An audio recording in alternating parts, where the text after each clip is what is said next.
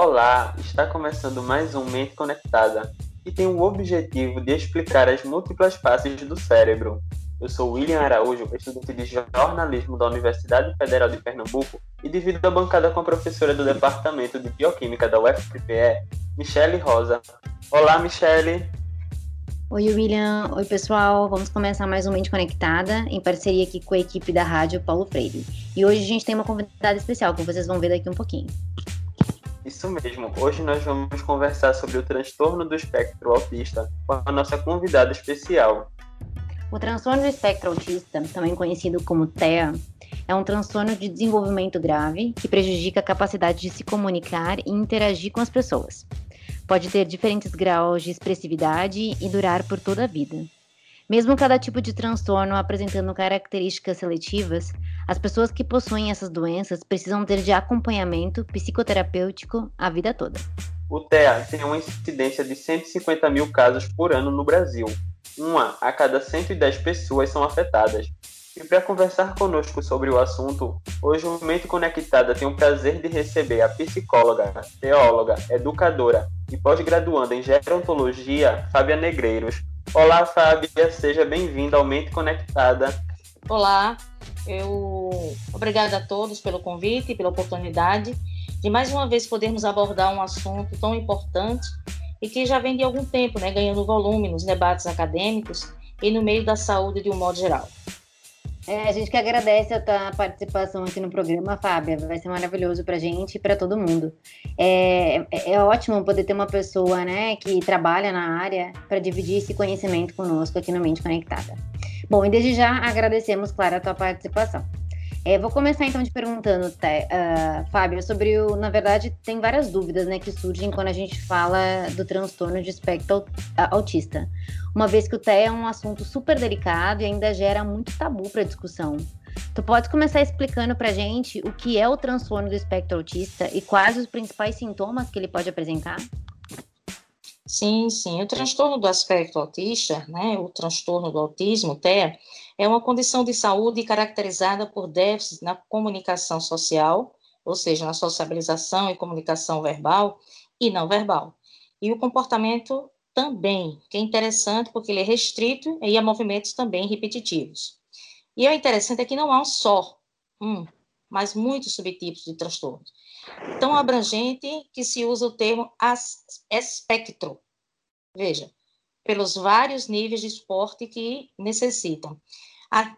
Desde pessoas com outras doenças e condições associadas, como deficiência intelectual e epilepsia, até pessoas independentes, com vida comum, e algumas nem sabem que são autistas, pois jamais tiveram diagnóstico, inclusive porque a da parte dos pais também um certo preconceito de lidar com essa situação. Perfeito, Fábio. Eu achei ótima essa tua conotação aí da família, né? Como um dos principais gargalos aí do diagnóstico e do encontro do TEI atualmente. Tu poderia só salientar um pouquinho dos sintomas que pode aparecer nessa criança, se esses sintomas diferem da criança para o adolescente, só para o pessoal ficar um pouquinho mais atento em casa, caso alguém apresente, né, esses sintomas na família? É interessante porque esses sintomas, eles começam logo cedo, durante a criança ainda menos com menos de um ano. E é interessante porque os pais, por a questão de dedicar alguns, algumas mais tempo às crianças do que os pais. Mas isso não isenta dos pais de perceber também esses sintomas. É, e é interessante porque o contato visual dessas crianças são diferenciados. Quando há essas questões de chamar a criança, de ter aquela questão do olho no olho durante a amamentação, aquela questão de quando você chama pelo nome ou traz algo que venha a chamar a atenção dessa criança, desse bebê. Na realidade, a criança que faz parte desse transtorno, ele não consegue corresponder da mesma maneira. Ele não consegue focar, ele não consegue estar de fato voltado para atender a esse chamado, né? E aí é interessante porque, de acordo com algumas pesquisas, é, principalmente na abordagem que eu trabalho, que é a abordagem é, psicanalítica, começou a perceber que é, crianças até de um, dois, três anos começam a manifestar esses sintomas. E é justamente esse que é o principal, ela não interagir justamente com essa mãe, com esse pai, com as pessoas que estão ao redor. Esse é um dos principais, fora a questão de um choro, né? Muitas vezes algumas são tomadas por um choro excessivo, e aí tentam se descobrir causas, e muito bem essa questão da atenção mesmo. É, eu acho interessante eu só fazer um adendo, porque assim, essa dificuldade de comunicação e comportamento que tu tá mencionando, por incrível que pareça, né, Fábia, parece que diferencia um pouquinho na adolescência. E o autismo na adolescência uhum. parece ser um, parece ter uns sintomas um pouco mais leves, né? Até porque, é, de repente, o sintoma já começou antes e a pessoa não percebeu. Mas aí é aquela coisa, né? A ausência de contato com os amigos, prefere um círculo familiar do que qualquer outro círculo de amizades, evita sair de casa, né? Como tu falaste, o contato visual eu acho que ainda é menos estabelecido, evita esse contato visual. Tem também aquela incapacidade, muitas vezes, não sempre, mas de autonomia para trabalhar, desenvolver alguma coisa na profissão, mas que isso já vem sendo tirado como um tabu atualmente, né? Sintomas de depressão Sim. e ansiedade podem aparecer também. E, claro, as dificuldades uhum. de interação social que tu mencionaste. Sim, os adolescentes, porque de uma certa forma eles já avançaram muito na questão cognitiva. Já foi trabalhada de uma certa forma também a questão é, comportamental, a questão social, ao longo né, da primeira, da segunda infância e assim sucessivamente. E aí, quando os pais percebem isso cedo, na adolescência, manifesta-se alguns sintomas, desse que você citou realmente, mas aí a gente já toma outro, outra linha de trabalho devido à questão da evolução cognitiva dele também, dependendo do nível do autismo. Certo. Fábia, e costuma ser mais comum em meninas ou meninos? É, de acordo com as pesquisas, né, a incidência de três a quatro vezes é mais nos meninos do que em meninas. Mas isso ainda está em andamento, né? Porque na realidade ela vai passar por questões é, onde as meninas teriam, de acordo com algumas pesquisas, um nível intelectual um pouco mais baixo na funcionalidade cerebral, diferentemente dos meninos, né? Que permitiria aos meninos se sobressaírem em atividades cognitivas em detrimento de atividades sociais e afetivas. Mas isso ainda é muito teórico e parte de várias pesquisas, como eu falei, que já estão em andamento. Porém, ambos manifestam sinais de autismo ainda antes dos três anos, como eu disse, e ainda no primeiro ano de vida, atualmente, o diagnóstico é feito por volta de dois e três anos de vida, na maioria dos casos. Queria comentar um pouquinho sobre a relação entre os aspectos neurológicos do autismo, Fábio, e fatores de risco que, né, que estão relacionados a ele. A gente sabe que há uma comunicação alterada entre neuromoduladores e estruturas cerebrais, que a gente já vem comentando sobre isso aqui no Mente Conectada. É, falam em excesso de desorganização de neurônios e sinapses, né? Existe, mas não estão organizados como deveria para uma pessoa sem autismo. E isso é influenciado por vários fatores ambientais, né? Como até problemas da gestação, uma gestação com uma mãe com uma idade mais avançada, por exemplo. Algumas infecções estão relacionadas com autismo também e o uso de substâncias químicas, tanto durante a gestação como na adolescência dessa pessoa, por exemplo. É, há de fato, né, inclusive nos estudos sobre o autismo por parte, inclusive de psicólogos, que seria algo provocado pela falta de afetividade é, de alguns pais, das mães com os filhos, desde o seu nascimento. Né? Daí surgiu aquele nome né, que o Winnicott vem a trazer, a mãe geladeira né? Só que isso já deixou de ser concebido, pois influenciam também a questão aí do comportamento da criança, mas não causa o autismo. Mas pelo menos é, em três pontos a ciência chega a concordar. Primeiro, a etiologia do autismo é complexa e heterogênea. É provável que haja causas multifatoriais, sim, e há, e os fatores biológicos, genéticos, sim, desempenham um papel muito forte e muito consistente. O autismo, ele é considerado atualmente uma disfunção cerebral orgânica, onde o cerebelo, a amígdala e o hipocampo e o corpo caloso e o símbolo se mostram afetados. Há uma desordem, como você falou, realmente neurológica, com consequências para o funcionamento cerebral. Dentre as estruturas corticais, as anormalidades estão no aumento do volume do ventrículo lateral esquerdo ou biventricular isso, é, eu acho, eu, eu vi uma reportagem esses dias, né, mostrando um estudo clínico sobre o, o autismo em gêmeos. E aí parece que se uhum. na família tem um gênio, 80% de chance do outro filho ter também, né? Então, bem alta essa percentagem genética do autismo. Me impressionou um pouquinho. Outra coisa que me impressiona um pouquinho também é a susceptibilidade dessa mãe, por exemplo, numa gestação, principalmente uma gestação mais ali, a mãe depois dos 45 anos de idade, ter essa incidência maior de autismo, como também uso de substâncias, né? Então já tem uma relação bem clara aí, eu acho, né, Fábia, com álcool, uhum. tabaco, cannabis sim, na gestação. Sim. E o desenvolvimento do autismo. Sim. É interessante a gente mencionar a cannabis aqui, porque ela vai ser o próximo do o próximo momento conectado. Então a cannabis aí influencia também no autismo, né, durante a gestação. Exatamente. E aí é um ponto interessante você tocar, Michele, porque quando se fala na questão da cannabis, e aí a gente entende todos os benefícios que foi que ela trouxe através do seu fármaco, uma série de coisas, mas também tem que se verificar esse outro lado e a incidência, o porquê isso aumentou na questão e veio causar também a questão do autismo em mulheres, né? É um Sim. fator aí de pesquisa que também merece um olhar diferenciado. Exatamente. Fábia, é, dentro do espectro autista, eu sei que existem alterados níveis de inteligência e também diferentes níveis de habilidades em música, cálculo, memória, artes, por exemplo. Mas por que existe tanta diferença dentro desse espectro? É muito interessante, né? Porque aí é, isso acontece de acordo com o nível do grau do autismo. Né? Quando você diz uma criança é autista, então aí você vai ver uma questão fazer todo um estudo junto com neuro, né, neuropsicólogos, psicólogos, neurologistas, enfim, juntar para fazer montar, para saber que nível essa criança está através de testes. E é interessante que essas habilidades especiais, ou ilhas de genialidades, como é chamado, isso, essas se traduzem por uma aptidão altamente é, desenvolvida para certas áreas, como você colocou, cálculo, música, desenho, pintura, né? Por exemplo, como a síndrome de Asperger. Então, assim, você tem que estar tá prestando atenção, ver a tendência dessa criança, né? Aqui ela tem mais é, essa alta habilidade ou uma habilidade a mais. Eu acho muito interessante essa tua pergunta, porque as pessoas sempre acham, inclusive os pais, subestimam muito devido à questão de não querer expor seus filhos é, diante de uma sociedade por algumas questões da palavra ser trazida mesmo a vergonha de expor seus filhos com essa com esse espectro e aí eles não valorizam esse lado que tem e não é trabalhado. Então muitas crianças não desenvolvem seu lado e suas potencialidades e seus saberes quanto a isso, porque os pais também se negam a fazer um trabalho com uma qualidade e acompanhá-los durante a vida. Perfeito. E como são divididos esses diferentes níveis Existe, por exemplo, um nível mais alto, um nível mais baixo?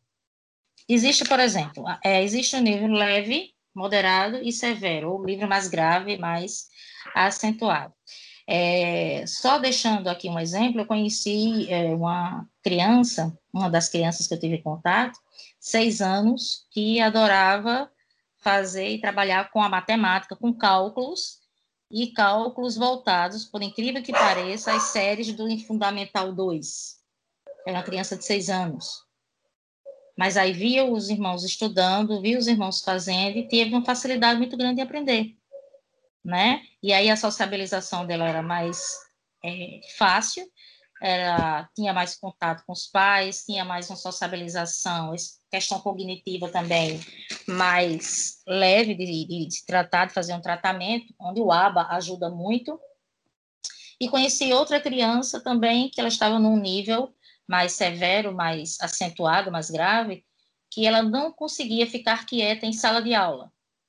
O tempo todo ela tinha que estar derrubando as cadeiras, tinha que estar sem nenhum barulho na sala, ela conseguia mobilizar a ponto de ter uma pessoa para ficar com ela, e ela no estado de agressividade, como defesa, lógico, muito alto. Daí você já percebe a diferença de um grau para outro, apenas para exemplificar. Perfeito, Fábia. É, eu acho ótima essa parte, essa pergunta do William também, porque é, é um estigma, né? Que às vezes as pessoas acham que a pessoa com dentro do espectro vai ter o desenvolvimento cognitivo menos acentuado e não está diretamente relacionado. Então, muito pelo contrário. Há adolescentes uhum. que apresentam um, um, um, grau cognitivo acima da média, né? Inclusive. Isso. Tá, então, sobre esse aspecto até da inteligência, que é um pouco mais aguçado em algumas pessoas, a gente vai dar uma dica na mente conectada agora para vocês.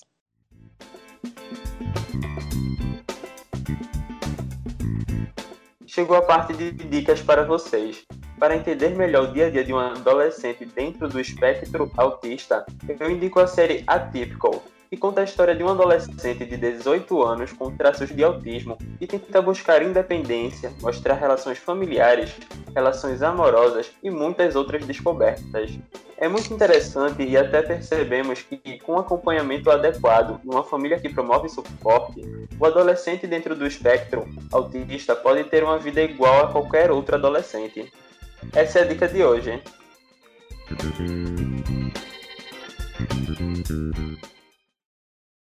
É, agora, uma outra coisa importante, além do diagnóstico, é o acompanhamento desse paciente com TEA, né, Fábia? Eu queria que comentasse um pouquinho sobre o diagnóstico, sobre a importância do acompanhamento desse paciente é, que tem TEA, como fica a família também, né? É importante a gente mencionar, já que tu já tocaste nesse assunto anteriormente. É. E aí você vê, Michelle, que eu bato um pouco nessa tecla família, porque eles são fundamentais nesse processo, né? Essa rede de apoio porque vai caminhar com eles uma vida inteira e tem que é, desenvolver essa questão tanto da autoestima da família ser trabalhada para facilitar também o tratamento. Bem, quanto se descobre mais cedo, mais fizer o diagnóstico, melhor será para o planejamento, e aí eu venho dizer multidisciplinares sobre a criança, que pode ser realizado hoje já, entre os dois e três anos, né? É, devemos procurar é, de uma forma possível, né, desenvolver a autonomia e a independência dessa criança e não trazer, é, como eu já vi alguns pais, a questão de deixar a criança totalmente dependente daquilo que a mãe ou o pai ou o cuidador venha a fazer por ele, né? A comunicação não verbal precisa desse trabalho, os aspectos sociais, né? E trabalhar e desenvolver algumas questões como a imitação, aprender a esperar a vez, jogos em equipe, a flexibilidade nas tendências repetitivas, as habilidades cognitivas, né, e acadêmicas, ao mesmo tempo, isso aí tudo é muito importante, mas trabalhar na redução dos problemas de comportamento. Isso aí vai ser um tratamento que muitas vezes tem o auxílio de fármacos para haver uma certa contenção para que possa o trabalho do TO, do psicólogo, né, do neuropsicólogo e daqueles que estão envolvendo essa criança, é, fisioterapeutas, possa fazer o seu trabalho é, com mais eficiência, né? E que a família também seja e receba uma orientação para a formação de como se trabalhar com crianças com aspecto TE. Então, os professores, e aí eu venho trazer agora a escola, aqueles que também convivem uma boa parte com essas crianças e adolescentes, que eles também precisam ser trabalhados e receber uma assessoria, um apoio necessário para manter o acompanhamento é, permanente com cada uma dessas pessoas. Só fazer um adendo, Fábia, é, porque assim, eu acho super peculiar do, do autismo, não peculiar de outras doenças neurológicas, porque segue a mesma linha, mas como as doenças neurológicas, o autismo ele não tem um biomarcador, né? Ou seja, o que, que seria um biomarcador? Uhum uma molécula que a gente pode pegar no sangue, com uma análise sanguínea e dizer que essa criança, esse adolescente tem autismo. A gente não tem isso. E aí, como isso. por exemplo o diabetes, né? O diabetes a gente tem um aumento da glicose sanguínea e é um, é, é um prognóstico que a pessoa pode apresentar um diabetes mellitus. E a gente não tem isso em doenças neurológicas, o que dificulta, né, Fábio, o diagnóstico da doença, infelizmente. Sim. Por isso, por isso que é necessária essa equipe multidisciplinar e esse olhar né? Esse olhar do psicólogo, esse olhar do neuroinfantil, e aí nós vamos ver na questão do fono, é uma equipe, na realidade é uma equipe a serviço de, né? Para que essa criança consiga é, ter todo o olhar que ela precisa e o espaço que ela precisa para se desenvolver. Ô, Fábia, e quando o diagnóstico é tardio, por exemplo, depois dos 30 anos, lá para os 50, como é o tratamento? E é necessário fazer esse tratamento? É interessante, lógico, que quando o tratamento ele chega mais tarde, para qualquer que seja é, a questão do transtorno, qualquer que seja a questão, enfim, qualquer patologia, é, tem as suas dificuldades a longo prazo, porque houve já um, é um avanço bastante significativo, mas também tem muitos casos que podem e precisam ser trabalhados a qualquer tempo. Então, uma pessoa com 30 anos, até os 30 anos, vale salientar que todo mundo já percebeu que aquele comportamento, que aquela situação social, que aquela situação de comunicação, dificuldade na oralidade, tá, na compreensão, na cognição, ela já era existente. Então, toda uma família já veio percebendo. Isso, alguns anos atrás, era muito mais comum. Mas hoje eu te digo que esses, é, a questão do tardio, da descoberta, né, tardia, hoje em dia ela quase já não acontece mais, porque a ciência chegou para nos fortalecer e nos permitir, com mais eficiência, como vocês estão fazendo aqui, fazer com que esse assunto do autismo chegue a muitos que não têm esse conhecimento. E aí facilita. Mas quando chega tardio, pode ser trabalhado também, pode ser feito um trabalho sim, né? E aí vai ser um trabalho, em alguns casos, bem mais lento do que se fosse feito na infância. Isso, perfeito. E no caso, é, o tratamento falar. ele costuma ser feito pela vida toda ou costuma durar alguns anos? Ou vai depender também dos casos? Isso aí, é, William, vai depender de caso a caso, porque quando a criança ela já começa é, a fazer e a praticar e a exercer essa autonomia, né, quando ela, aquilo que ela já consegue conter, algumas coisas já começam a ser é, menos trabalhadas, e aí, no sentido de, por exemplo, se a criança desenvolve bem a sua oralidade, então a tendência é que o fono, a fono, ou quem estiver trabalhando essa questão, neuropsicopedagogo ou outro, o profissional que venha a estar trabalhando, é que ele viu a evolução, então ele vai diminuindo até a criança conseguir sua autonomia. A questão do psicólogo, por exemplo, eu creio que aí é um trabalho mais a longo prazo, e isso se estende por uma questão até de trabalhar juntamente com essa família, que precisa dar esse suporte, precisa dar, fazer esse fortalecimento da família e também do próprio paciente, para que ele, junto com a sua família, não se sinta, é, não precise o tempo todo estar pedindo algo, mas ele seja capaz de olhar e dizer: eu posso fazer isso sozinho, e aí ele realizar com sucesso essa autonomia né? E, ou seja, dependendo do caso, alguns profissionais vão durar mais na vida desse paciente e outros vão ter uma duração um pouco menor. Amigo que tu falaste, Fábio, é da, dessa terapia psicossocial, tanto para o paciente quanto para a família, né? A gente não pode fechar os olhos para isso, gente. A família também pode se tratar e ajudar esse paciente a melhorar de forma mais rápida. William, só para complementar só para complementar a resposta, é, sobre a terapia, né, Fábio, a terapia eu acho que vem muito sintomática também, né, como que a doença neurológica. Caso esse paciente precisa de uma terapia medicamentosa, vai tratar os sintomas, William. Se ele tem insônia, Exato. vai tratar se ele tem ansiedade, trata-se ansiedade. E semelhante aos medicamentos que a gente conversou semana passada com o TDAH, né? Vai usar anfetaminas, metilfenidato, vai usar fármacos para transtorno de humor, como fármacos que são utilizados para o transtorno de psicose esquizofrênica, ou para quem tem bipolaridade, por exemplo, entra o lítio aí, então a gente tem classes diferentes Isso. de fármacos, dependendo do sintoma desse paciente. Exato. Perfeito. Fábio, antes da gente encerrar, eu gostaria de saber tua opinião como especialista sobre o espectro, né, em relação a quais os fatores é, que a gente tem essa, essa incidência maior de autismo atualmente, né? O que está levando esses números crescerem cada vez mais? O que, que tu acha sobre isso?